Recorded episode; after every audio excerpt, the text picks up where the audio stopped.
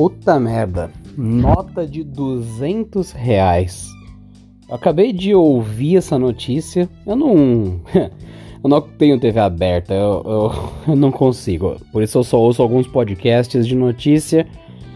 Tipo BBC Brasil, saca da vida, que enfim, tinha podcast e não tem mais. Agora tenho que ir nos outros que eu não curto, mas eu sinto uma saudade do BBC Brasil. Puta que pariu. Mas enfim, tirando isso, eu tava ouvindo aqui os meus podcasts de notícia e. É sério? Nota de 200 reais?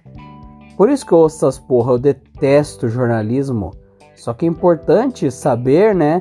O que, que o mundo vai estar tá causando amanhã, o que, que a galera vai estar tá em loucura amanhã.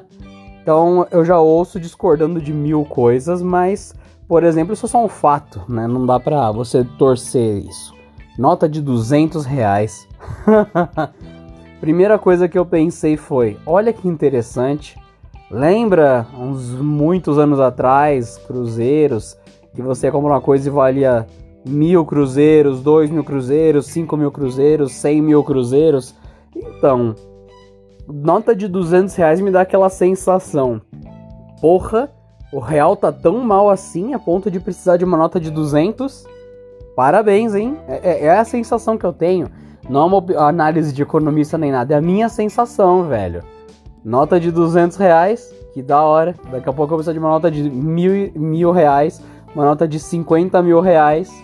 Eu sei que o dólar tá tipo 5 conto, mas tá valendo tão pouco assim. Nota de 200. é o começo do fim. De novo. Puta que pariu. Mal presságio, na minha opinião.